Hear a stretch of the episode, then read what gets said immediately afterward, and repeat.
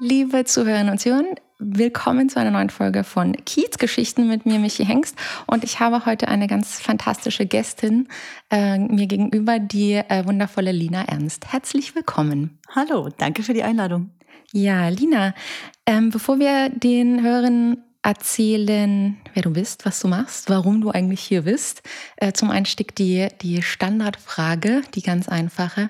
Lina, was ist für dich Heimat? Ganz einfach, super. es ist auf jeden Fall, äh, sind auf jeden Fall Orte in Berlin und es ist auch auf jeden Fall diese Stadt zu einem großen Teil. Am meisten ist es tatsächlich da, wo ich wohne. Also mein Ort, wo ich bin, meine Wohnung, das ist wirklich meine Heimat. Ja.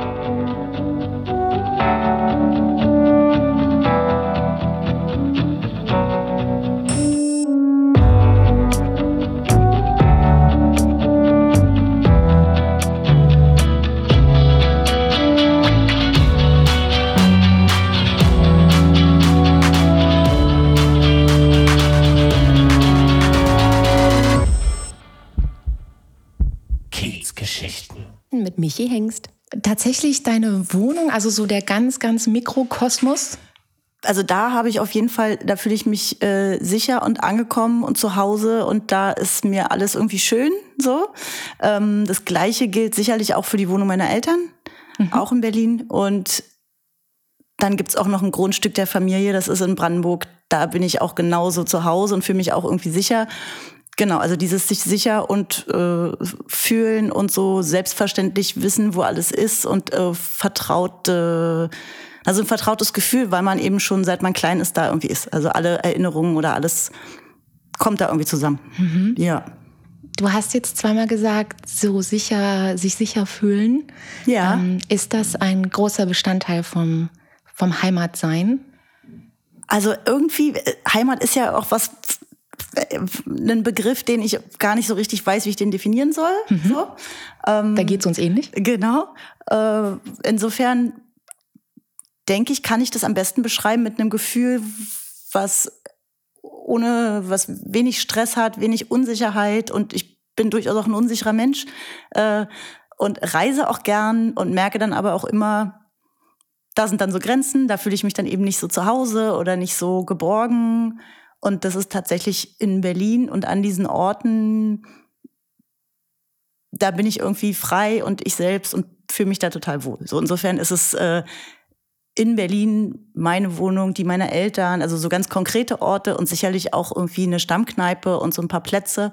Aber es ist auf jeden Fall alles irgendwie in dieser Stadt. Mhm. Ja. ja. Ich finde das immer schon ganz schön faszinierend, wie unterschiedlich Leute auf den Begriff gucken und, und was sie damit assoziieren.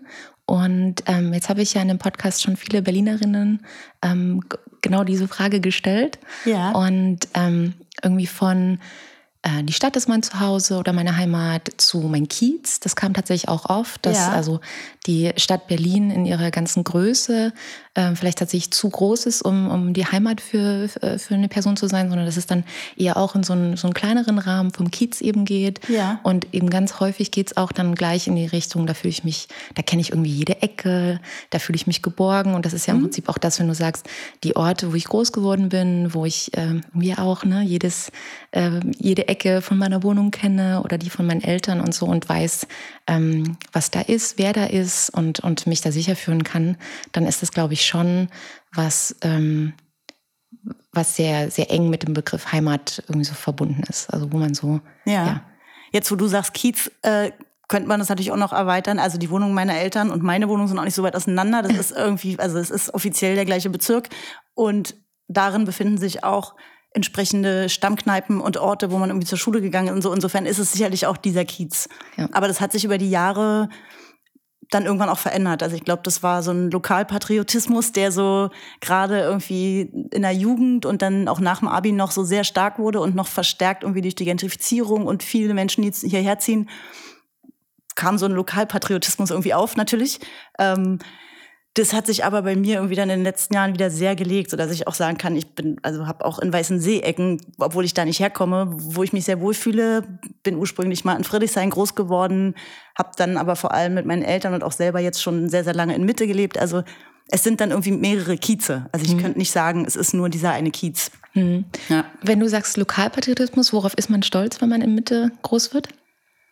Wenn man in Mitte groß wird, ich glaube vor allem, das war so, ein, äh, so eine Zeit, in der äh, viele Leute so ungefähr eines Jahrgangs oder eines Alters irgendwie selber sich gekümmert haben, Partys zu organisieren irgendwie. Dann gab es natürlich einige Leute irgendwie, die gesprüht haben. Dann hast du irgendwie Sachen gesehen, auch außerhalb des Kiezes, die aber von Leuten waren, die gesprüht haben aus deiner Ecke. Also so Graffiti war irgendwie ein großes Thema. Okay. Ähm, Wann war das? 90er, 2000er? Das war so, wann war das? Also späte 90er, Anfang 2000er so. Mhm. Genau, so die Zeit. Das ist so ein ja, also stolz. Ich, ich kann nicht sagen, dass ich jemals auf irgendwas irgendwie stolz war. Da bin ich, glaube ich, anders sozialisiert. Ich habe mich nie wegen irgendwas irgendwie gesagt, ich bin stolz auf irgendwas. Aber es war dann schon so ein, aus Mitte zu kommen, fand man dann irgendwie cool. Oder das war irgendwie, also ganz anders als jetzt. Wenn jetzt jemand irgendwie hört, ich wohne in Mitte, hat er, glaube ich, eine ganz andere Vorstellung und sieht irgendwie ganz andere Klischees vor sich, als es für mich sozusagen mal bedeutete. Ja. Kannst du das, das, äh, das finde ich richtig spannend, kannst du das ein bisschen äh, genauer erklären? Also, ähm, wie war denn der Kiez Mitte äh, in den 90ern und, und 2000ern? Und wie nimmst du den im Vergleich dazu heute wahr? Also ohne jetzt irgendwie so, du musst jetzt um Gottes Willen nicht die Klischees bedienen der Mitte-Menschen. Ja, zumal ich daraus, diese, dazu will ganze, ich dich jetzt nicht die drängen. städtische Entwicklung und was so alles drumherum passiert ist, das kann man ja alles irgendwie sehen oder nachlesen oder so.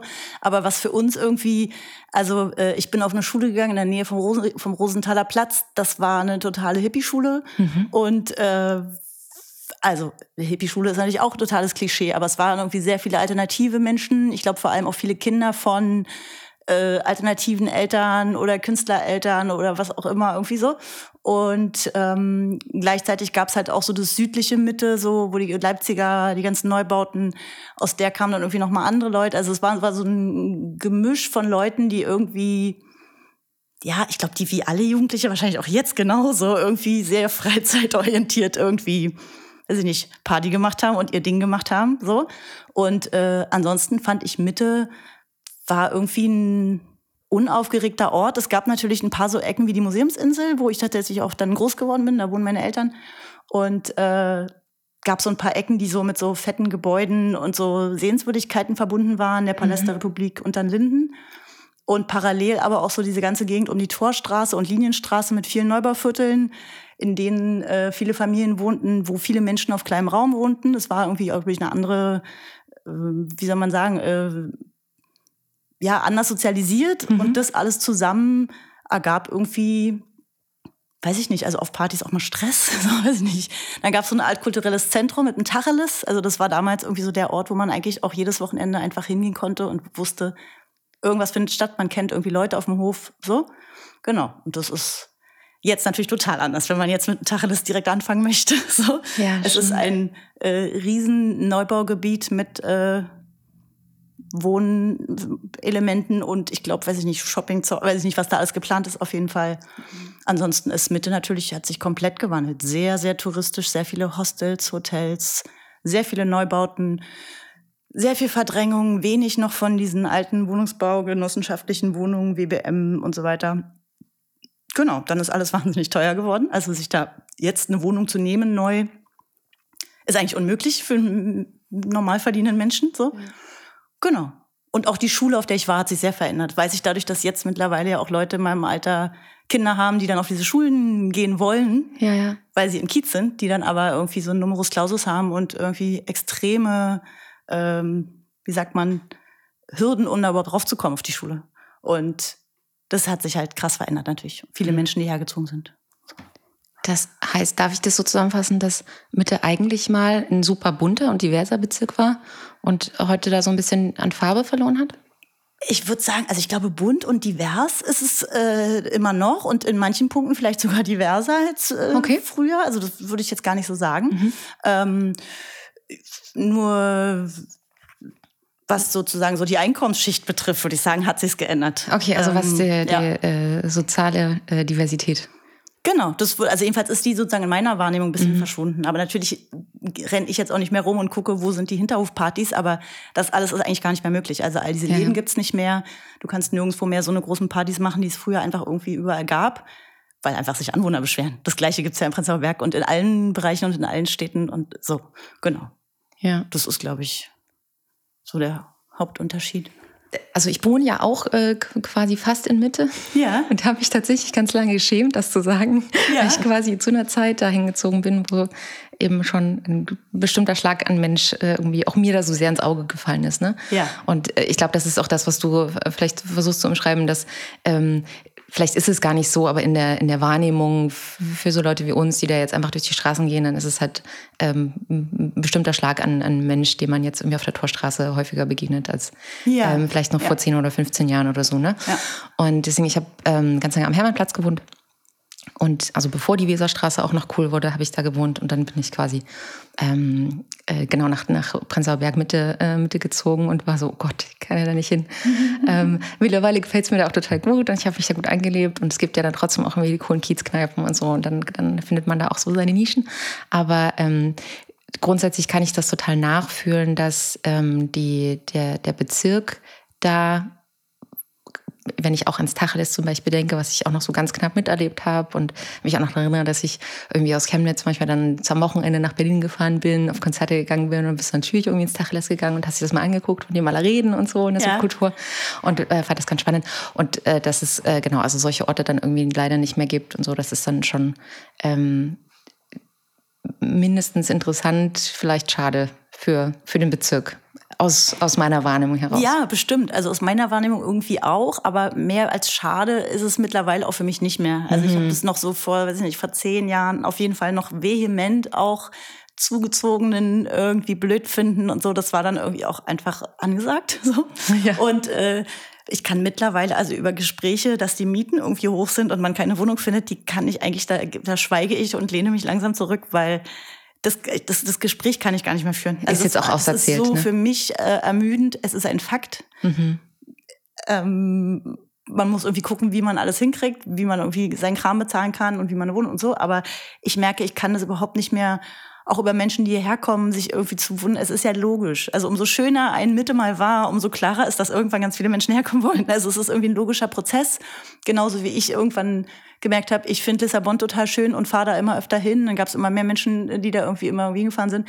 Natürlich wird da alles gebaut und alles verändert. Und es gibt Ferienwohnungen, wo vielleicht Menschen leben könnten für weniger Geld. Also das passiert ja überall. Deswegen ja. habe ich da überhaupt keinen Groll oder kein komisches Gefühl. Und ähm, ja, das finde ich alles irgendwie, dass es halt so ist, wie es ist. Und solange man sich seine Nischen irgendwie sucht und seine Orte, ist es irgendwie auch immer noch schön. Aber klar, ich denke da schon öfter auch so zurück. Ja. Ja. ja. ja. Ähm, schöne Überleitung, die Nischen suchen und äh, vor allem auch keinen kein Groll hegen gegen die Veränderung, weil da bin ich auch bei dir, das ist einfach auch Teil der Stadt, äh, in der wir leben. Aber du bist ja Illustratorin.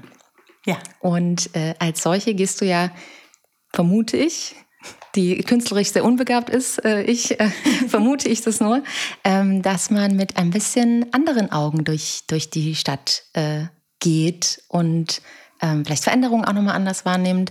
Hast du, ähm, hast du Berlin viel zu deinem Thema gemacht oder macht das, machst das?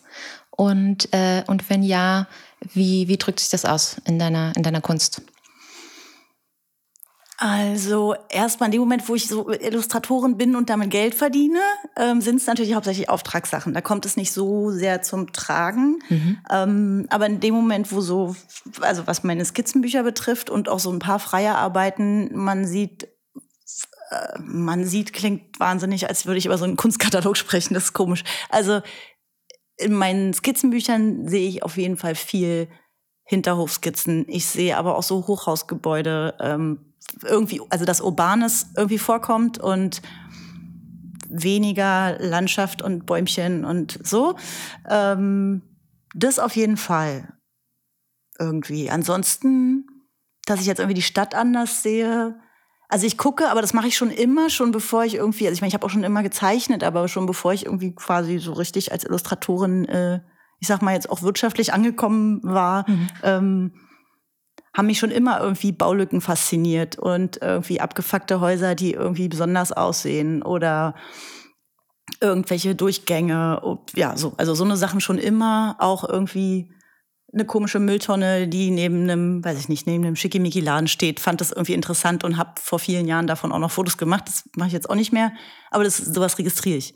Oder mhm. ein Graffiti an einer besonderen Stelle, was mir irgendwie gefällt Gibt auch ein paar Ecken, die bis heute noch, es gibt so eine Ecke, zwei Straßen neben meiner Wohnung, die bis heute einfach leer ist. Und da sind so drei Pieces dran, die sind da seit, ich weiß nicht, 99, 2000 vielleicht, also maximal 2005, aber auf jeden Fall sind die da schon ewig. Die wurden nicht übermalt, das Haus wurde an der Stelle nicht saniert, nicht neu gestrichen. Die sind da so lange schon, dass ich jedes Mal, und ich laufe da wirklich so gut wie täglich vorbei, mich freue, dass diese kleine Leerfläche da ist und weiterhin diese drei Bombings da dran sind. So, das ist einfach schön. So. Ja, ja. Also sowas nehme ich wahr, aber schon immer, glaube ich. Hm. Also würdest du sagen, dass dich Berlin auf eine besondere Art inspiriert? Also auf jeden Fall die, die Gegensätze. Also sei es, äh, man fährt irgendwie S-Bahn und äh, es sind ganz verschiedene Charaktere vor Ort und die, es passieren irgendwie komische Begebenheiten oder es gibt irgendwie Menschen, die abends auf irgendeinen Platz plötzlich kommen und irgendwelche komischen Kunst oder irgendwelches Zeug machen. Also so Dinge, die scheinbar sonderbar sind, diese so gegensätzlich äh, passieren. Sowas finde ich auf jeden Fall inspirierend. Aber mich inspiriert genauso, wenn ich äh, Urlaub in Portugal mache oder äh, wie an der Ostsee. Also das ist genauso äh, inspirierend für mich. Der Strand ja. kann genauso die Inspiration ja. sein. Ja. Alles klar. Ähm, ich frage das, weil ich äh, deinen Kneipenkalender mhm äh, kenne. Und das ist jetzt ja irgendwie was sehr Berlin-spezifisches. So. Ja. Ja. Und äh, ja, genau, also wie komm, bist du dazu gekommen? Ich bin dazu gekommen, weil es quasi eine, eine, ein Recyclingwerk meiner Abschlussarbeit meines Studiums ist. Mein äh, Illustrationsstudium, da gab es halt so eine Abschlussarbeit und mein Thema war äh, irgendwie Kneipen, Leben in Kneipen. Die Abschlussarbeit nannte sich Nachtwache. Okay. Und äh, dann habe ich quasi in so drei Kneipen, in denen ich sehr viel äh, unterwegs war und bin.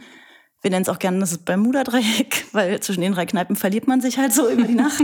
ähm, so diese drei Kneipen habe ich halbwegs anonymisiert, aber jeder, der da ist, weiß, glaube ich, welche drei das sind.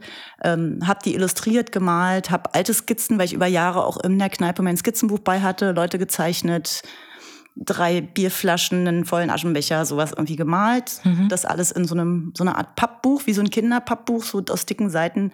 Ähm, genau, zusammengestellt und das war quasi meine Abschlussarbeit. Okay, wow. So ein cool. Blick auf die Berliner Kneipen und das Berliner Nachtleben aus meinen Augen. Cool. Und wie genau. kam das an? Äh, kam gut an. Ich habe ich hab bestanden, ich bin durch. Ja. Sehr gut, Gratulation. Ja, ja. ja, genau. Und das war quasi jetzt der Kalender, waren so Motive aus diesem ich habe davon nur zehn Stück damals produziert mhm. bei der Abschlussarbeit und dachte, es wäre schön, wenn man das nochmal irgendwie aufarbeitet, also irgendwie, dass mehr Leute das sehen. Und deswegen habe ich genau zwölf Motive nochmal rausgenommen, die auch ein bisschen verändert, paar Sachen hinzugefügt und daraus dann den Kalender gemacht letztes Jahr. Mhm. Wenn du, okay, jetzt hast du da deine Abschlussarbeit gehabt und dann hast du irgendwie dein Thema und dann war das Bermuda-Dreieck ja eh schon quasi gegeben. Von ja. daher war irgendwie die Auswahl da. Ähm, kannst du ein bisschen beschreiben, wie dein Prozess ähm, sonst ist, wenn du quasi, wenn dich die Muse geküsst hat? am Strand oder in der Kneipe. wie muss ich mir das vorstellen? Also dann fängst du an zu skizzieren in deinem Buch und, und wie geht's weiter? Also wenn ich in meinem Buch skizziere, dann geht's eigentlich gar nicht weiter. Dann wird immer, also male ich in meinem Buch irgendwas, krakel das irgendwie hin und äh, benutze das, was ich bei habe. Also ich gucke schon, wenn ich irgendwie jetzt, keine Ahnung, ich verreise in Urlaub, nehme ich halt auch eine bestimmte Palette nur an Farben mit mhm. und nur die und die Stifte, sodass es schon alles irgendwie zusammenpasst und schon von alleine so ein bisschen hübsch aussieht. Ähm, genau, so entstehen irgendwie Skizzen, Skizzenbücher und aber auch durchaus mal Zeichnungen, die ich dann später noch verwende. Und äh, Früher habe ich es noch eingescannt, jetzt fotografiere ich es und dann bearbeite ich es digital und mache quasi so digitale Collagen. Ah, okay, cool. Genau, ähm, also der Kalender ist auch so eine Mischung. Man sieht schon auch, glaube ich, man kann das ganz gut erkennen, was ist mit der Hand gezeichnet, was ist eingescannt und was wurde dann im Nachhinein koloriert oder noch hinzugefügt. Auch mal so ein Muster einfach so quer übers Bild, wo klar ist, das ist einfach so eingesetzt. Es ist ein bisschen handgemacht Collage und trotzdem sieht man schon auch, dass da digital irgendwie rangegangen wurde. Mhm. Ja.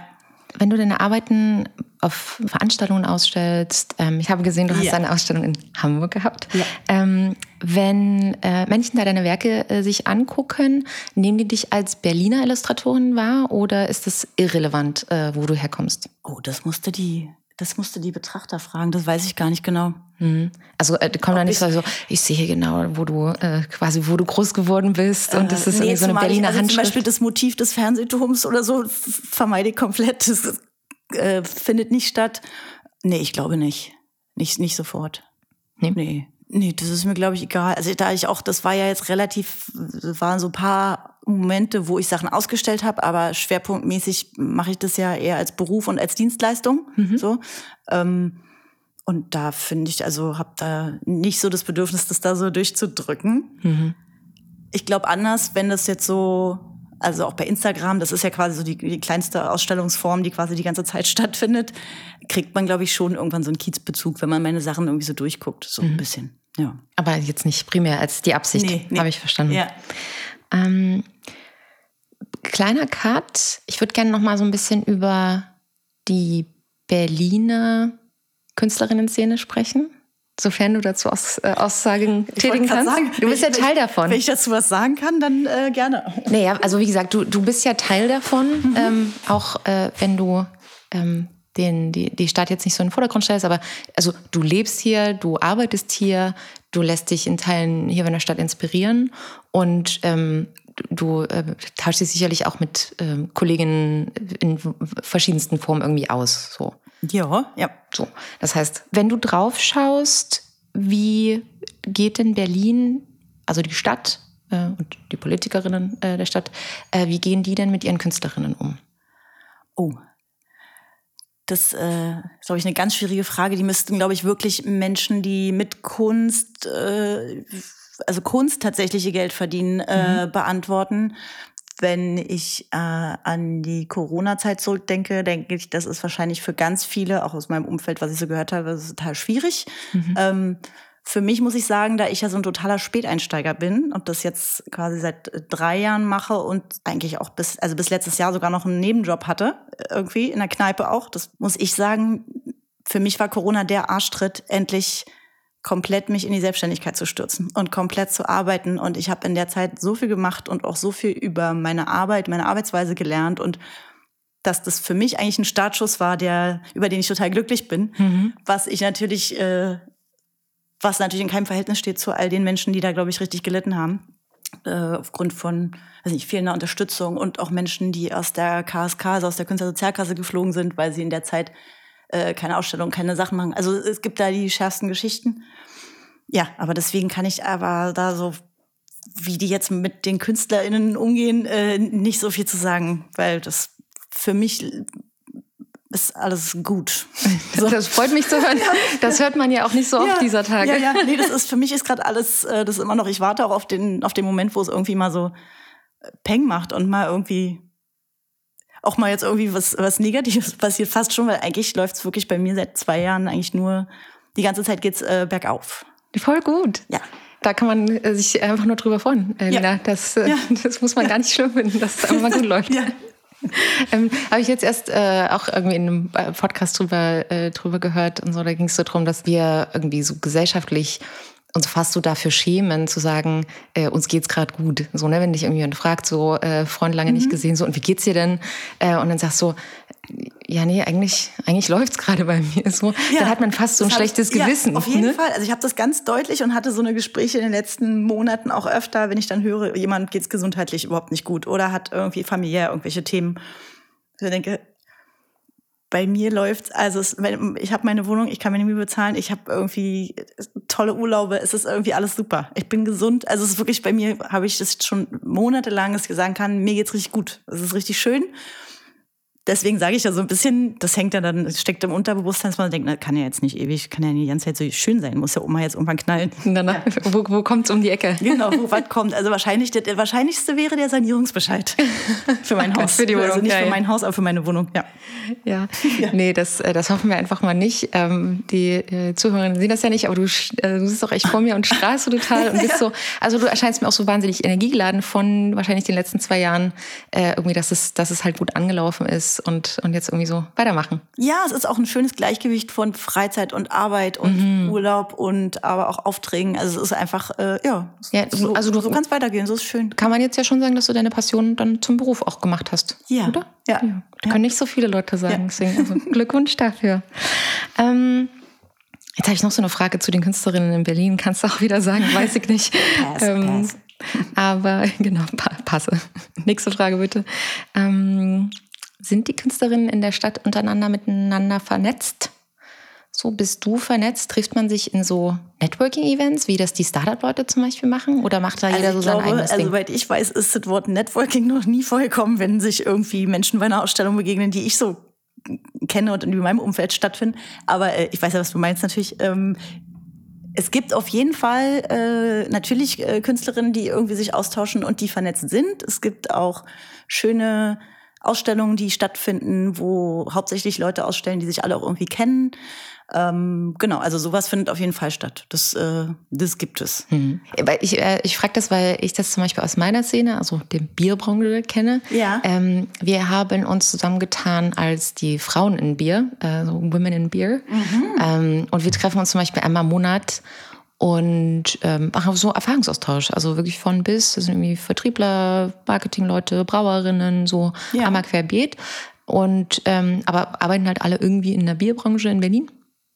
Und äh, also von irgendwie sicherlich auch privaten Themen und äh, was letztens bei dem Konzert und hast du das gemacht, aber dann eben auch fachlicher Austausch, so was für Probleme haben wir irgendwie in der Szene und so, weil es jetzt zum Beispiel bei uns eine Branche ist, die auch noch sehr männerdominiert ist und dann Ja. ähm, schließen wir uns quasi so ein bisschen als die, die Frauen in der Szene zusammen und, und unterstützen uns so ein bisschen. Und ähm, daraus hat sich jetzt zum Beispiel ergeben, dass wir in drei Wochen machen wir so ein kleines Eintagesfestival, ähm, wo wir ähm, uns ein Frauenhaus ausgesucht haben in Friedrichshain und quasi die Einnahmen von dem Tag, äh, also wir verkaufen dann Bier hier, alles, alles Volunteers mit den Women in Beer und Ja. die Spenden von dem Tag gehen dann eben an das Frauenhaus Frieda da in, in Friedrichshain. Und das schätze ich total wert, dass wir das quasi so in diesem, ist ja auch Netzwerken im Ende, was Ja, wir da machen. ja. Aber eben nicht so ein Start-up, äh, ich gebe dir mal meine Businesscard, damit ich irgendwie Geschäfte machen kann, sondern Ja. es ist halt wirklich so ein, so ein ehrlicher Netzwerk- und äh, Unterstützungscharakter. am Ja. Ende, ne? Ja. So Das, ist, das klingt total schön. Ja. Ich glaube, das ist aber vielleicht auch was, also zum einen hatte ich schon immer so ein bisschen so ein, nein, nicht Problem, aber mir war das immer so ein bisschen komisch, irgendwo so hinzugehen zu so einem Treffen von, also es gibt's, glaube ich, kannst du wahrscheinlich googeln, äh, Berlin, also so irgendwie und dann da so hinzugehen und dann da so sich auszutauschen. Was ich auf jeden Fall mache, es gibt diverse, also gibt's an so einem äh, festliegenden Schiff äh, hinter der Leipziger, da an der Schleuse, da finden mehrmals die Woche irgendwie so, nennt sich Drink and Draw, geht man irgendwie hin und macht Zeichnen, Zeichenkurs, so. Und alle, die da sind, zeichnen eine Person, gibt auch Aktzeichen, das ist immer, finde ich, sehr schön. Ähm, viele tauschen sich dann da auch aus. Ich glaube, da ich irgendwie schon so lange in dieser Stadt verankert bin und auch verankert bin im Kiez und auch mit in diversen durch die Kneipen, sei es weil ich da gearbeitet habe oder Stammgast war, gibt es so ein Netzwerk irgendwie automatisch mit so vielen Menschen und auch mit ich sage jetzt mal echten Künstlerinnen. Also ich würde mich eher als Illustratorin oder als Gebrauchsgrafikerin äh, bezeichnen. Gebrauchsgrafikerin. okay, äh, so wow. hieß es, glaube ich, auch mal ja, Gebrauchsgrafik. Ähm, gibt es einen Austausch? Und gibt es auch, also ich hatte auch schon mal einen wirklich sehr erfolgreichen Illustrator, der als Stammgast in der Kneipe wo ich gearbeitet habe, der sich eines Abends irgendwie da an Tresen setzt und sagt, jetzt gib doch mal hier deine Abschlussarbeit. Ich hatte die dann immer schon, es ging ja um Kneipen, klar hatte ich die da stehen, habe ihm die hingelegt und der hat wirklich sich das Ding angeguckt und hat mir richtig, das ist komisch, das ist komisch, hier haut der Strich nicht hin, das ist irgendwie, da kannst du noch was verbessern. Also da gab es richtig eine, eine Rezension quasi für meine oder eine Kritik, ein total gutes Feedback für meine Arbeit. Und sowas hat irgendwie schon immer stattgefunden. Auch, dass man selber zur Ausstellung geht, dann auch sich mit den Leuten austauscht und da irgendwie Teil von ist. Ich habe gerade einen Gedanken, weil du als Berlinerin hier im, in deinem Kiez total verhaftest, hast quasi deine, ich sag jetzt mal dein kleines Dorf, was dich auch äh, supportet und wo du dich sicher und geborgen fühlst und ähm, vielleicht auch Feedback bekommst, Feedback annimmst, irgendwie fragen kannst. Ganz viele von den Frauen, äh, von diesem ähm, äh, Women in Beer, wo, äh, wo wir quasi diese monatlichen Treffen haben, äh, sind tatsächlich Zugezogene. Ich selber bin ja auch eine Zugezogene. Ne? Ja. Ähm, vielleicht hängt das tatsächlich auch damit ein Stück weit zusammen, dass äh, wir uns dann unsere eigene Homebase äh, erst kreieren müssen. Ja, ne? das, das glaube ich. Und das gibt's auch schon. Also ich habe auch viele Jahre ganz also im Büro gearbeitet, bin eigentlich gelernte Bürokauffrau. Mhm. Ähm, und da war es auch so, ich konnte den Feierabend gar nicht abwarten. Und dann bin ich nach Hause und hab, bin irgendwo, irgendwo hin, wo ich Leute getroffen habe, die kannte schon immer Mhm. irgendwie. Und die Kollegen haben sich irgendwie ein Sixer Bier geholt und haben sich im Büro irgendwie schon mal zugeprostet und haben dann überlegt, was sie noch abends machen. Und das waren alles so Kollegen und die kamen alle nicht aus Berlin. Also das war, äh, hast du gemerkt, das ist, glaube ich, ein anderes, äh, auch Suchen natürlich nach einem Kontakt und nach einer nach einem familiären Umfeld, mhm. vielleicht nach auch heimatliches Heimat. Gefühl natürlich. Ähm, weil die Mutti sitzt in Gelsenkirchen, ist so weit weg. Oder weiß, weiß ich, wo die ist. Ja, ja, also eh. klar, ja, auf jeden Fall. Das glaube ich ganz viel, ja. Ganz neuer Gedanke zum, zum Thema Heimat. Ja. Für Berlin. Das, also ja. ich habe das schon ein äh, paar Mal so beobachtet, auf jeden Fall auch. Auch so, wenn ich dann, also in der Kneipe, wo ich gearbeitet habe, da ist ja auch viele Jahre, wie viel, ich sag mal so, einfach Dinge beobachten können. Und dass sich so Leute treffen, wo du auch hörst, sei es jetzt an den Dialekten oder an den Sprachen, kommen aus verschiedenen Ecken und kommen abends zusammen und dann auch konsequent, jede Woche. Und dann sind es zwölf Leute.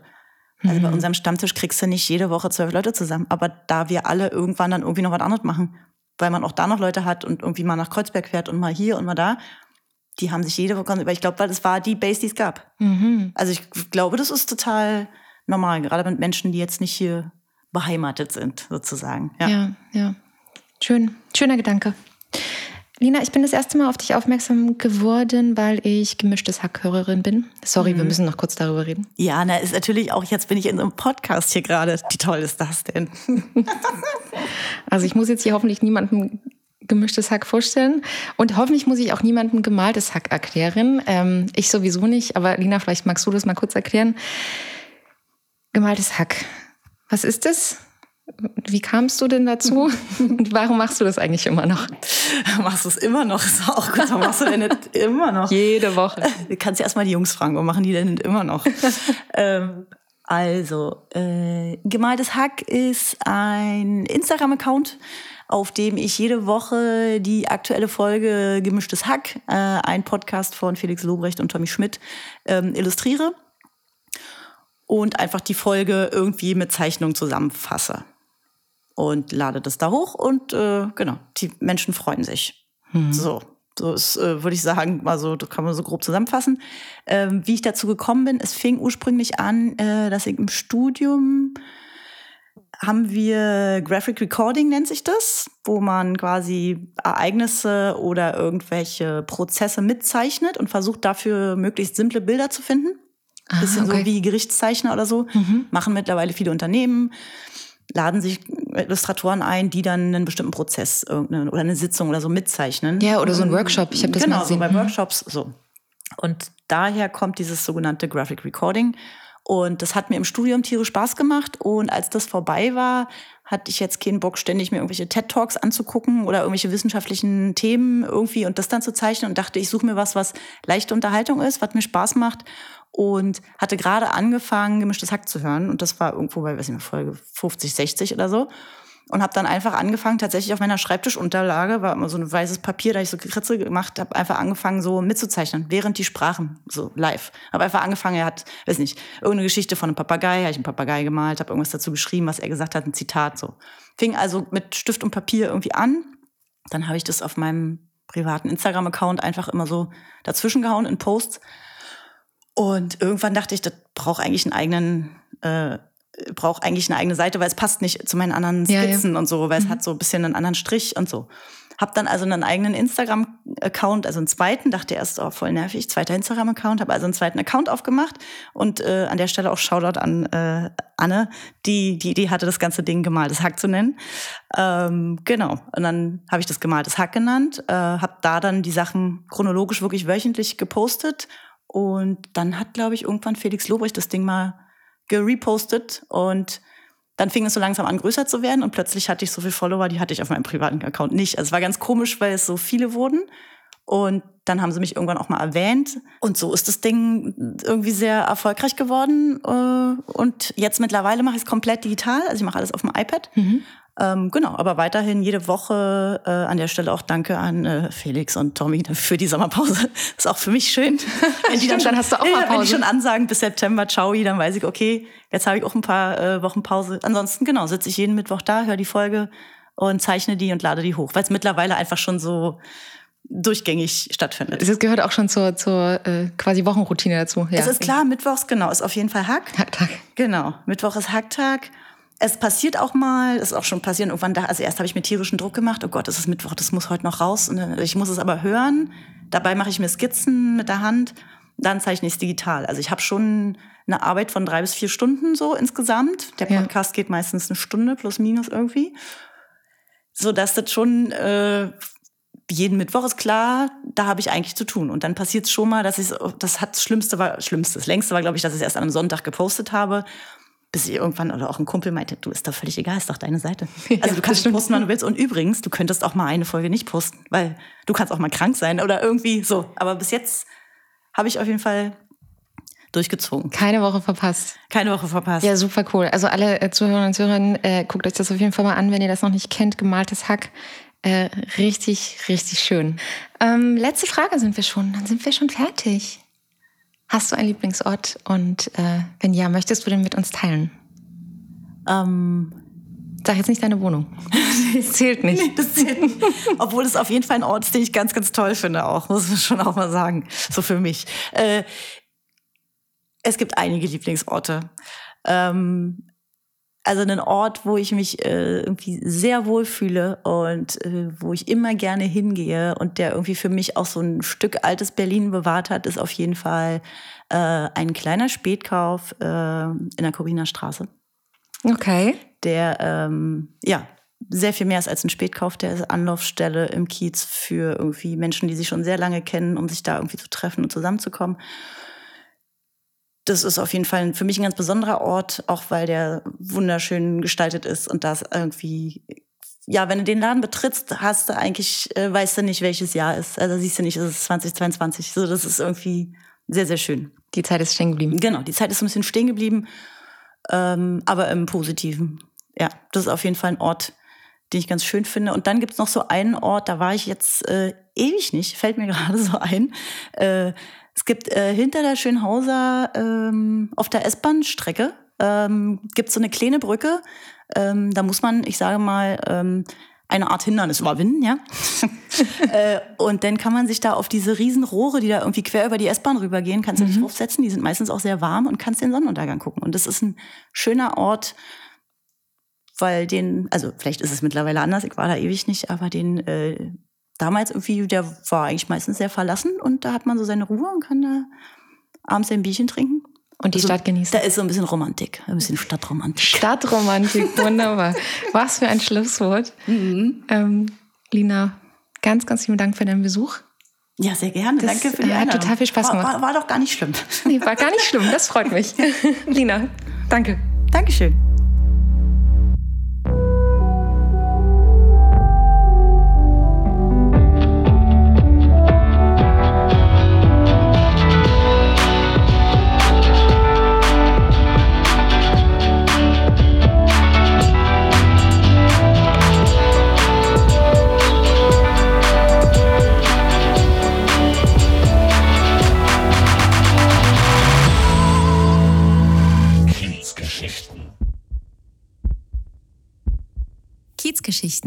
Ist eine Zusammenarbeit von Alexander Predikow und Michael Hengst. Redaktion Michael Hengst, Schnitt und Technik Alexander Predikow.